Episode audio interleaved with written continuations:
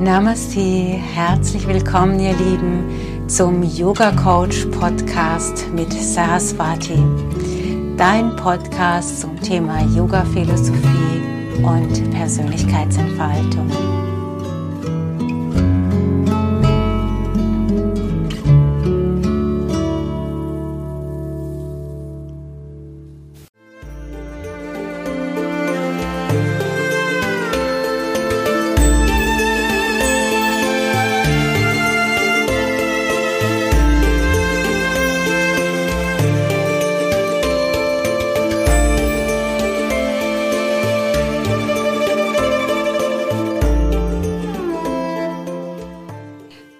Herzlich willkommen zu einer neuen äh, Episode von Yoga Coach, unserem Podcast. Namaste, liebe äh, Zuhörer. Namaste, liebe Saraswati. Namaste.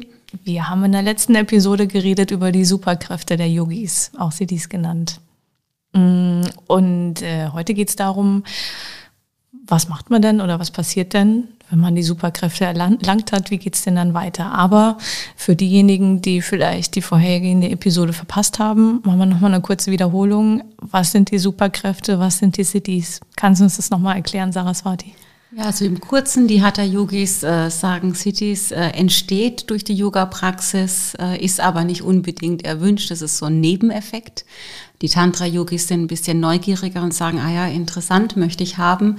Und es geht darum, dass man Fähigkeiten entwickelt, die vielleicht nicht so weit verbreitet sind wie das Hellsehen, das Hellwissen, äh, in den Schriften steht auch, wie äh, über das Wasser gehen und sich ganz klein machen, sich ganz groß machen und ja, solche ungewöhnlichen Dinge.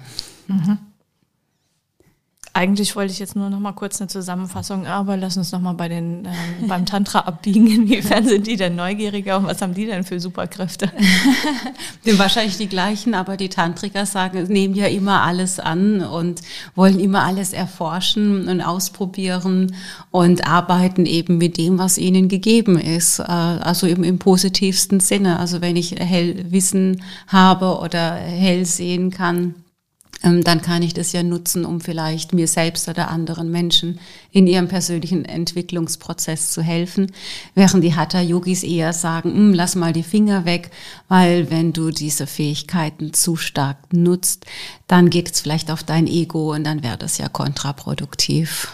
Ja, umgekehrt kann ich natürlich auch äh, das Ganze nutzen, um Leute zu manipulieren. Ne? Genau, ich denke, das ist auch passiert äh, und deswegen ist vielleicht pauschal auch so diese Aussage mal geschaffen worden, Finger weg. Mhm. Kann ja leicht passieren, ja, wenn man Fähigkeiten hat, die andere Menschen nicht haben, dass man ein bisschen abhebt und äh, womöglich äh, ja, ähm, eben manipuliert und das ist natürlich äh, nicht Sinn der Sache, weil es einen daran hindert, das eigentliche Ziel zu erreichen, wo es eigentlich hin soll. Und was ist das eigentliche Ziel? Das eigentliche Ziel ist Samadhi.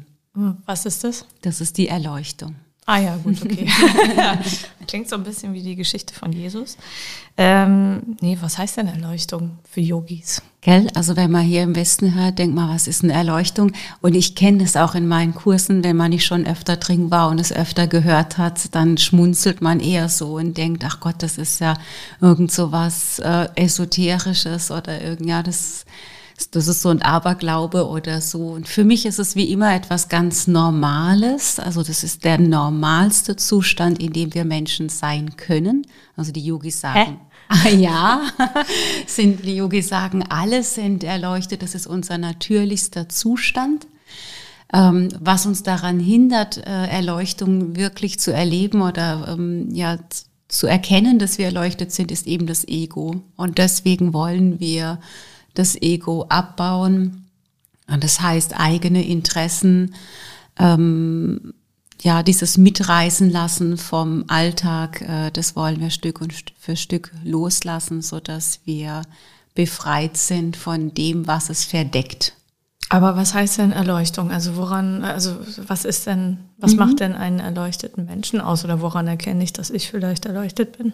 Mhm. Also in Samadhi steckt so ein Sanskrit äh, Wort drin, der das, das äh, Ruhe bedeutet, also es ist ein Zustand der inneren Ruhe. Also die Gedanken sind zur Ruhe gekommen. Aber es ist noch mehr als das. Also wenn wir Erleuchtung sagen, dann steckt ja auch dieses Leuchten drin. Ich denke, das ist äh, etwas, was man vielleicht von außen sogar erkennen kann, dass manche Menschen so leuchten, von innen heraus leuchten, äh, weil sie eben diese Zufriedenheit, diese Ruhe in sich haben, das nach außen strahlt. Das Beruhigen der Gedanken auch, ist das das Ziel? Ja, das ist ja das Ziel von Yoga, immer das zur Ruhe kommen des Geistes. Und aus diesem Zustand entsteht Samadhi. Also wir kennen ja nach Patanjali diesen achtgliedrigen Pfad, wo es eben um die Yamas, die Niyamas geht, äh, die Asana-Praxis, Pranayama-Übungen, dann die, die Wege zur Meditation, also ähm, das Zurückziehen der Sinne, die Konzentration, und aus diesem Zustand entsteht Meditation. Und aus dem Zustand der Meditation entsteht Samadhi. Und Samadhi wird auch nochmal unterteilt in unterschiedlichen Bewusstseinsstufen. Das heißt, jeder von uns hat vielleicht schon mal so eine Art Flow erlebt, mhm. wo das Handeln nicht mehr über den Intellekt gesteuert wird, sondern es passiert einfach irgendwie, es handelt. Das ist ja am einfachsten, wenn man, äh, also zu merken, wenn man irgendwie Sport macht und zum hundertsten Mal die gleiche Bewegung ausführt und irgendwann denkt man nicht mehr drüber nach und ist einfach nur noch beispielsweise in dem Spiel drin oder. Genau. Und dann ist es aber nicht begleitet von einem Automatismus oder von einem unbewussten Sein oder gar Funktionalität, sondern es wird zusätzlich noch ähm, ich kann nicht mal sagen, dass es eine Liebe ist, die da reingegeben wird, weil es nicht kein aktiver Prozess ist, sondern der in diesem Zustand entsteht ein Gefühl der Liebe oder sagen wir ein Gefühl der Verbundenheit. Mhm. Mhm. Und diese, und diese Zustände sind halt, das ist so dieser erste Bewusstseinszustand von Samadhi. Also wir, wir bekommen so kleine ähm, Ausblicke, wie es sein könnte, wenn du bereit bist, dieses Konstrukt Ego ganz loszulassen, wenn du bereit bist anzuerkennen, dass du bereits erleuchtet bist.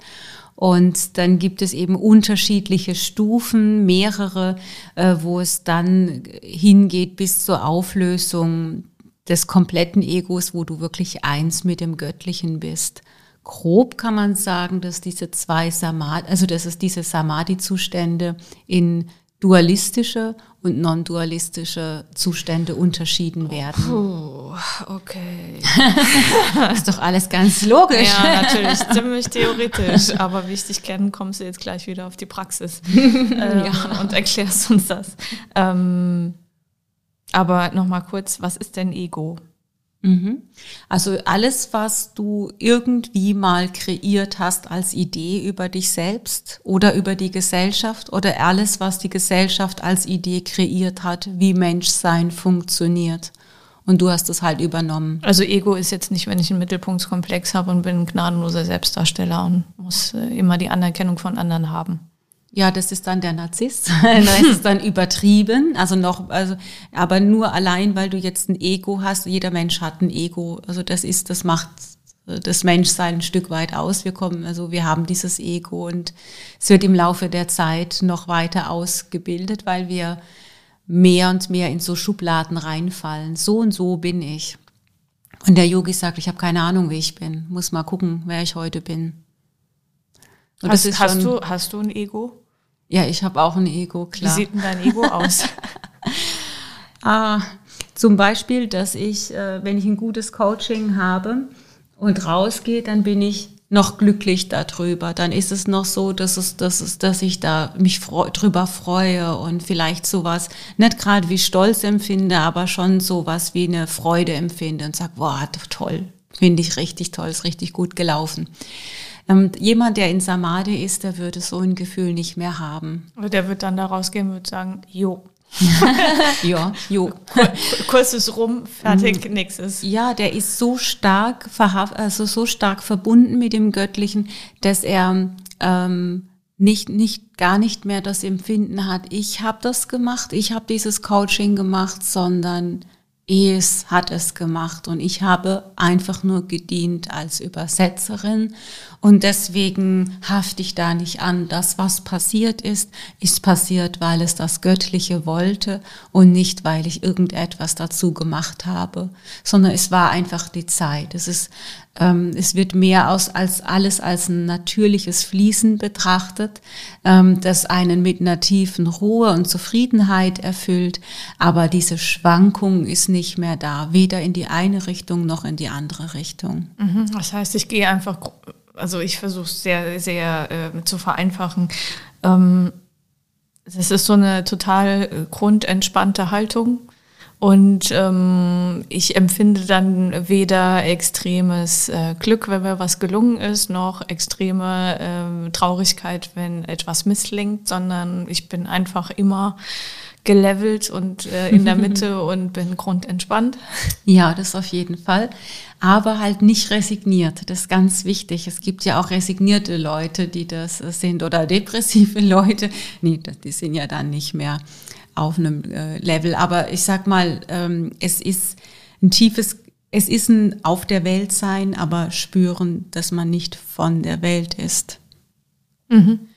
Ähm, die Yogis sagen in den Yoga Sutras, dass du Samadhi erreichen kannst, entweder über das kontinuierliche Üben, und dass du deine Übungspraxis, also Asana und Meditation, so ausrichtest, dass du ein Gefühl dafür hast, soll die heute mäßig sein, äh, ganz sanft oder ganz stark. Und du bleibst in, jeden Tag in dieser Übungspraxis. Die Gefahr dabei bei dieser Methode ist, dass ich ähm, ähm, das für mich mache, um dieses Ziel zu erreichen, weil ich Samadhi erreichen möchte. Und in dem Moment, wo du das machen möchtest, erreichst du schon wieder nicht, mhm. äh, weil du, ähm, weil das ein Ego-Ziel ist. Das ist, ein Ziel, das ist eine Idee. Du hast es gelesen, du möchtest das machen und dann entspringt es dem Ego und das ist genau das Gegenteil davon. Mhm. Das heißt, solange du da an der Stelle Ego hast, wirst du es nicht erreichen. Ich finde, der leichtere Weg ist zu sagen, und das wird auch von Patanjali vorgeschlagen, der Weg der Hingabe. Alles, was du tust, tust du für das Göttliche oder für die Quelle oder für das Höchste oder zum Wohle aller und dir selbst. Äh, und dann entscheidest nicht mehr du, wie deine Übungspraxis aussieht, sondern du spürst, jetzt ist Zeit für Übungspraxis und du spürst, die soll so und so aussehen. Mhm. Und dann lässt du dich davon leiten. Ich habe gerade spontan das Bild äh, von einer Feder, die ähm, so herabrieselt. Versuch mhm. die mal zu fangen. Wenn du versuchst, ähm, schnell äh, mit einer Handbewegung die Feder zu fangen, erzeugst du einen Luftstrom und es treibt sie von dir weg. Mhm. Wenn du einfach nur die Hand aufhältst und dann fällt sie, fällt sie dir rein. Ah, das ist ein total schönes Bild. Ja, genau. Mhm. Ist das der Punkt? Ja, bestimmt. Okay. Gleiches gilt für Glück und Liebe. genau. So, jetzt kommen wir zu dem schweren Teil. Ähm, dual und nicht dual, hast du eben gesagt, mhm. richtig? Mhm. Mhm. Okay. also wenn du jetzt joggen gehst und du kommst in einen Flow-Zustand und bist ähm, und du spürst, das bist nicht mehr du, die da läuft, sondern es läuft durch dich. Mhm. Und es gibt nicht mehr sowas wie du, oder da oder hier, sondern du bist mit allem verbunden. Du spürst plötzlich, du bist der Baum, du bist das Gras, du bist das Wasser, du bist alles. Und das kommt dir aber gar nicht komisch vor in dem Zustand, sondern du hast, du weißt einfach, das ist völlig normal. So ist das. Das ist die Wahrheit. Mhm. Und in dem Moment, wo du dich selbst dabei beobachtest, dass du diesen Zustand hast, bist du dualistisch, weil du beobachtest dich. Das heißt, es gibt noch dieser Beobachter, der merkt, dass du gerade in einem anderen Bewusstseinszustand ist. Mhm. Und deswegen ist es dualistisch. Oh, lass mich raten, was nicht dual ist. Ja. das Gegenteil. Äh, ich beobachte mich da nicht mehr, sondern ich bin da voll drin. Dieser Beobachter gibt es nicht mehr. Ja. Du bist so in der Hingabe aufgegangen, und so eins geworden mit Gott, mit der Quelle, wie auch immer, ist egal, wie du es nennst, dass du keinen Unterschied mehr spürst zwischen da und dort. Du wirst nicht mehr beobachtet, du bist einfach nur noch purer Seinszustand. Mhm. Und trotzdem wirst du einen ganz normalen Alltag haben. Du wirst trotzdem deinen Beruf nachgehen, ein ganz normaler Beruf. Du wirst trotzdem deine Familie und deine Freunde haben, aber du bist nicht mehr angehaftet. Auch nicht an deine Partnerin, Partner, Kinder, Eltern, es fällt alles weg. Diese Anhaftung ist nicht mehr da. Mhm. Das, das ist ja dann für die Familie eher ein schwieriger Zustand, weil wir gewöhnt sind, ähm, dass diese Anhaftung ein Ausdruck von Liebe ist. Und ähm, Verbundenheit fühlt sich anders an. Äh, das ist ja jenseits von einer menschlichen Inkarnation, sondern ähm, da wird es gleich, ob der Mensch lebt oder stirbt oder ja, weil, der, weil die Verbundenheit ist immer da. Und aus dieser Position betrachtet ein Mensch, der erleuchtet ist, das Dasein im Hier. Mhm.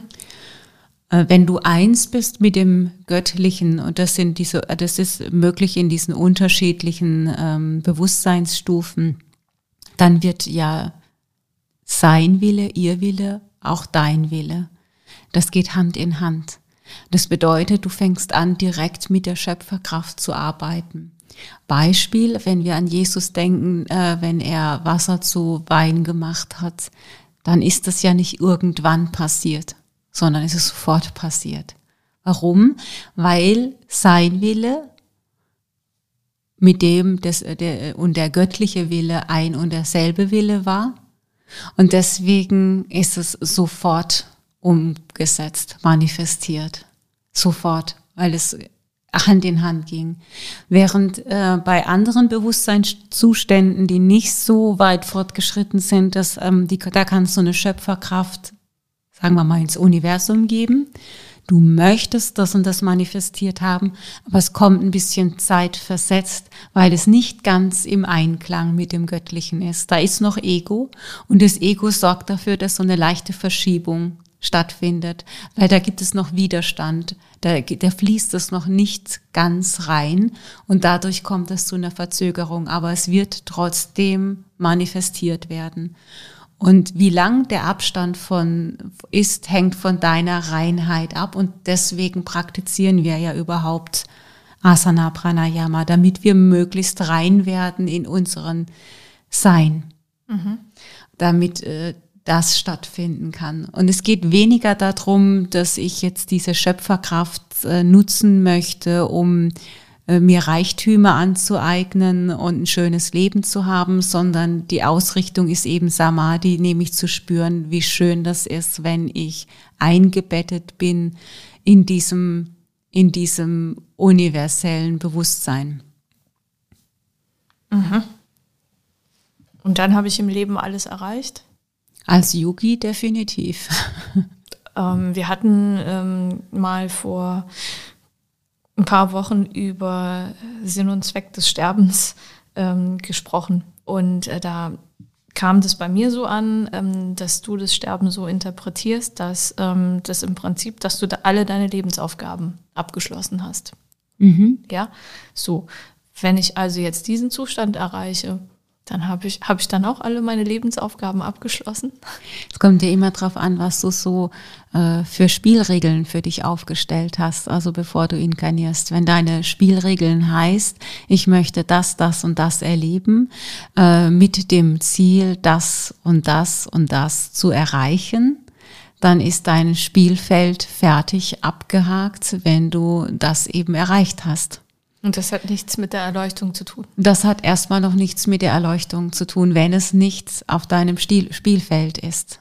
Aber es kann sein, dass du gesagt hast, ich habe das alles schon erreicht. Ich möchte eigentlich aufhören zu spielen. Deswegen gib mir das Spielfeld ähm, für das letzte Spiel. Und das letzte Spiel heißt Samadhi. Mhm. Weil wenn du Samadhi erreicht hast, äh, wirst du nicht mehr inkarnieren, nicht mehr notwendigerweise. Vielleicht aus einer Liebe heraus, äh, weil du vielleicht ähm, helfen möchtest, unterstützen möchtest, die Schwingung anheben möchtest, was auch immer, ähm, oder just for fun. Aber du wirst ähm, nicht äh, die Notwendigkeit mehr haben. Also die Anhaftung an Die Erde ist ja nicht mehr da, an keine Menschen, an keine Wünsche und daher gibt es kein Karma, das dich äh, zurückzieht auf die Welt. Mhm. Spannend. Wie viele Erleuchtete gibt es denn? Sind das die Gurus? Ich weiß es natürlich nicht, aber man geht davon aus, dass es mehrere tausend allein in Deutschland sind. Was? Gell? Also ich sag mal, wir, wir haben leider dieses mystische Denken und dieses Empfinden dazu, dass wir erleuchtete Wesen sind, hier im Westen völlig verdrängt. Ja, äh, und dadurch kommt uns das so unwahrscheinlich vor. Aber wir leben heute in einer Welt, in der die Wahrscheinlichkeit, dass du erleuchtet bist, weitaus höher ist als äh, zu einer Zeit, als zum Beispiel die Yoga Sutras aufgeschrieben wurden, weil das Bewusstseinszustand, der, der Bewusstseinszustand der Menschen insgesamt angehoben ist. Die fangen ganz woanders an zu verstehen ähm, heute ist es so, wenn ich in meinen Yogastunden mit meinen Schülern über Samadhi spreche, selbst wenn sie es noch nie gehört haben, ich spüre, sie haben einen Zugang dazu. Sie haben ein intuitives Wissen dazu, wo sie anknüpfen können. Ähm, so dass äh, dieser Zustand äh, natürlicherweise als logische Konsequenz äh, von wahrscheinlich vielen Inkarnationen ähm, bei vielen Menschen jetzt entsteht. Mhm auch äh, in Zeiten gerade wie diesen, wo wir so nochmal an unsere Themen herangeführt werden, die ja jetzt äh, Corona, aber auch die äh, Bestimmungen dazu. Dadurch werden wir ja an, an, an Grenzerfahrungen hingeführt. Und ein Mensch, der darin geübt ist, Grenzerfahrungen für sich zu nutzen, um Bewusstsein, Bewusstseinszustand anzuheben, also zu heilen, äh, der wird das ja jetzt konsequent weitermachen. Äh, und was passiert? Irgendwann bist du halt fertig. Irgendwann gibt es nichts mehr in dir zu heilen. Irgendwann gibt es diese Störfelder nicht mehr und irgendwann gibt es auch nicht mehr dieser unbedingte Wille, ein Opfer sein zu müssen oder ein Tyrann sein zu müssen oder ein Held sein zu müssen. Und damit ist Ego aufgelöst und damit ist das Spiel ein Stück weit zu Ende. Das heißt, jemand, der erleuchtet ist, erlebt die Zeit jetzt nicht so dramatisch äh, wie jemand, der mittendrin steckt in der Maya, in der Welt der Illusion. Mhm. Ich stelle mir das gerade vor, so ein erleuchteter Mensch, der zu Hause sitzt mit seinen drei Kindern äh, und äh, dem Mann und die äh, Kids rennen durch die Gegend und nebenbei muss man aber Homeoffice machen und äh, die Kids haben aber noch Fragen zum Homeschooling und eigentlich äh, muss man noch für den Mann kochen, weil der ist ja dann auch zu Hause und dann ähm, ist die Familie so auf sich gestellt und äh, irgendwann kriegst du auch einen Lagerkoller und kommst nicht mehr raus Mhm. Wie sieht denn das aus, wenn man da so eine erleuchtete Mutter ist? Dann ja. bist du grundentspannt, egal was passiert oder was. Ja, äh, wenn du frei von Ego bist, hast du ja nicht mehr den Anspruch, irgendwas perfekt haben zu wollen, sondern du gehst davon aus, dass es dass das Göttliche dir schon die richtigen Impulse geben wird, wann es Zeit ist, das oder jenes zu tun. Äh, eine Mutter, die äh, erleuchtet ist, äh, der, der ihr höchstes Ziel ist es, Liebe zu geben und Liebe in die Familie zu bringen und Gemeinschaft zu leben. Eine Mutter, die nicht erleuchtet ist und dem Ego verhaftet ist, hat die Vorstellung, ich muss es meinem Chef gut machen, ich muss es der, muss es der Schule recht machen. Ähm, es ist wichtig, dass meine Kinder gute Noten schreiben. Und äh, was war das noch? Hast du echt gesagt, sie muss für den Mann noch kochen? Okay. und diese Frau denkt halt vielleicht auch noch, sie muss irgendwie noch den Mann bekochen. Das heißt, äh, weil das halt eine gute Ehefrau macht. Das sind doch alles Ego-Konstrukte. Das ist alles äh, Ideen, die wir entwickelt haben, wie Gesellschaft abzulaufen hat. Und der Witz ist, dass wir ja echt glauben, dass wir diese Ideen, die vor zwei Jahren noch irgendwie, aber damals schon schwer umzusetzen waren, in der Zeit wie diese immer noch umgesetzt werden müssen.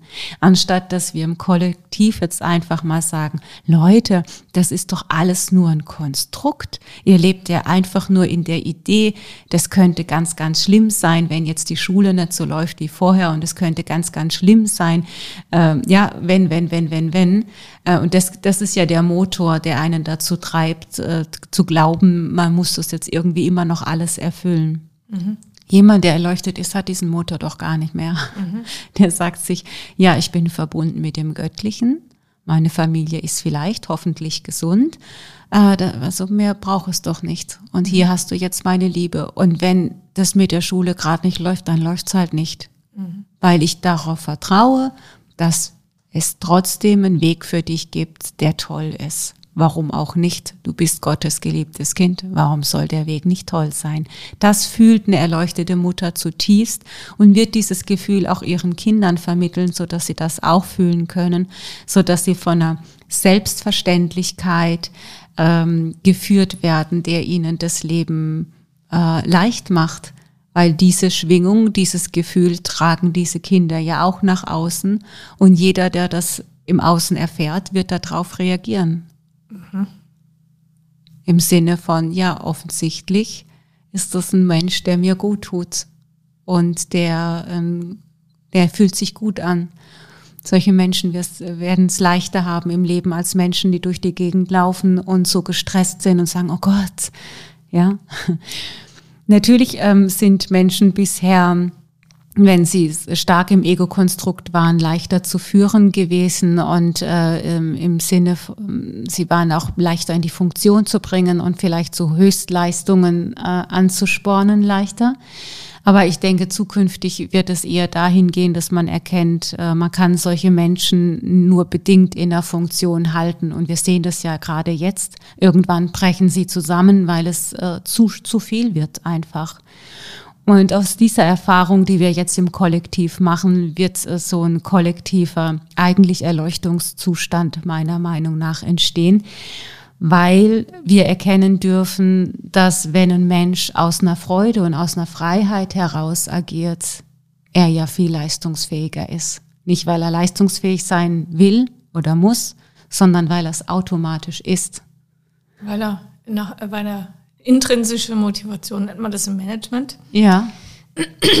ähm, bedeutet, ähm, er ist aus sich selbst heraus motiviert. Ja, natürlich. Und er folgt auch seinen Fähigkeiten und ähm, diese Gesellschaft ermöglicht ja dann auch überhaupt mal Raum für ähm, äh, Fähigkeiten zu geben. Mhm.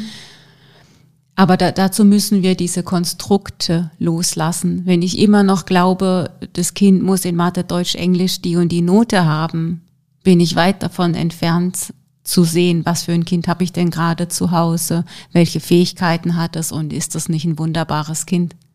Wenn ich dann aber daneben stehe und sage, ja, das kommt jetzt aber nicht mit mit dem Livestream, warum kapierst du das nicht und reg mich noch darüber auf und sitze alle zwei Minuten daneben und versuche was zu erklären und reg mich noch mehr auf, dass das Kind es nicht checkt, dann bin ich ja, ich sehe das Kind ja gar nicht mehr. Da bin ich ganz weit weg von meiner Liebe und ich glaube, dass das auch das ist, was so viele Eltern gerade stresst, weil sie spüren, dass sie gar keinen Raum mehr haben, ihre Kinder zu lieben, obwohl sie so dicht beieinander sind.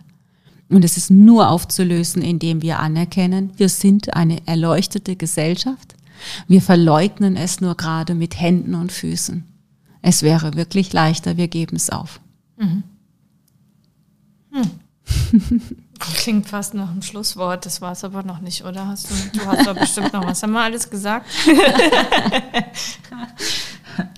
ja, ich, ich, ich ähm, weiß es nicht, inwiefern, weil für mich ist ja die Auseinandersetzung damit normal. Äh, auch so die, die Auseinandersetzung mit dem Samadhi-Zustand ist ja für mich ein alltäglicher, ähm, ein, ein, ja, ein alltägliches äh, Bewusstsein, dass es das gibt und ein Arbeiten damit und ein sich lösen davon. Ich weiß nicht, wie das jetzt ist für jemand, äh, wenn man sich das anhört und zum ersten Mal vielleicht hört, äh, welche Fragen da möglicherweise aufkommen könnten mit diesem Zustand. Also ich glaube, der erste Schritt ist der, der Flow, dieses Chill mal. Mhm. Da sind wir noch alle dabei. Und wenn es dann aber anfängt mit der Verbindung zum Göttlichen und so, das ist dann Das muss man sacken lassen. Ja, und ich glaube, dieses, äh, wenn, wenn man jetzt keinen Bezug zu Gott hat, dann denkt man, dann komme ich da nie hin. Aber ich glaube, wenn man versteht, wir machen es uns eng. Das ist, und das, das ist doch die Erlaubnis, der der Zustand von Samadhi erlaubt, zu sagen, ich, ich sag nicht mehr Ja zu dieser Enge. Da geht es jetzt nicht drum, Gesetze zu brechen oder so, das meine ich nicht damit, sondern äh, das geht darum, sagen, ja, ich kann mir das doch so kreieren, dass es mir Freude macht in dem Moment, wo ich loslasse, in dem Moment, wo ich aufhöre zu funktionieren und es aushalten kann, dass andere mich vielleicht gerade nicht perfekt finden oder mein Kind nicht perfekt finden oder die Noten nicht so sind, wie ich es mir vorgestellt habe. Also das ist so ähm, diese große Freiheit, die einen Samadhi bringt und es ist ähm, weiß nicht, ob man sich das vorstellen kann, ähm, zu, zu fühlen, eins zu sein mit allen Menschen und zu fühlen, eins zu sein mit der ganzen Erde und dem Universum. Das kann man sich nicht vorstellen. Ja. Ähm, ich glaube, es gibt Sachen, die muss man erfahren. Also das ist wie, äh, wie wenn du äh, äh, mir von der Meditation erzählst, ich habe aber noch nie meditiert. Also dann kann mhm. ich bis zu einem gewissen Grad nachvollziehen, aber es ist was anderes, wenn man es fühlt. Genau. Würde ich jetzt behaupten. Ja, ja, genau. Es ist nur ein,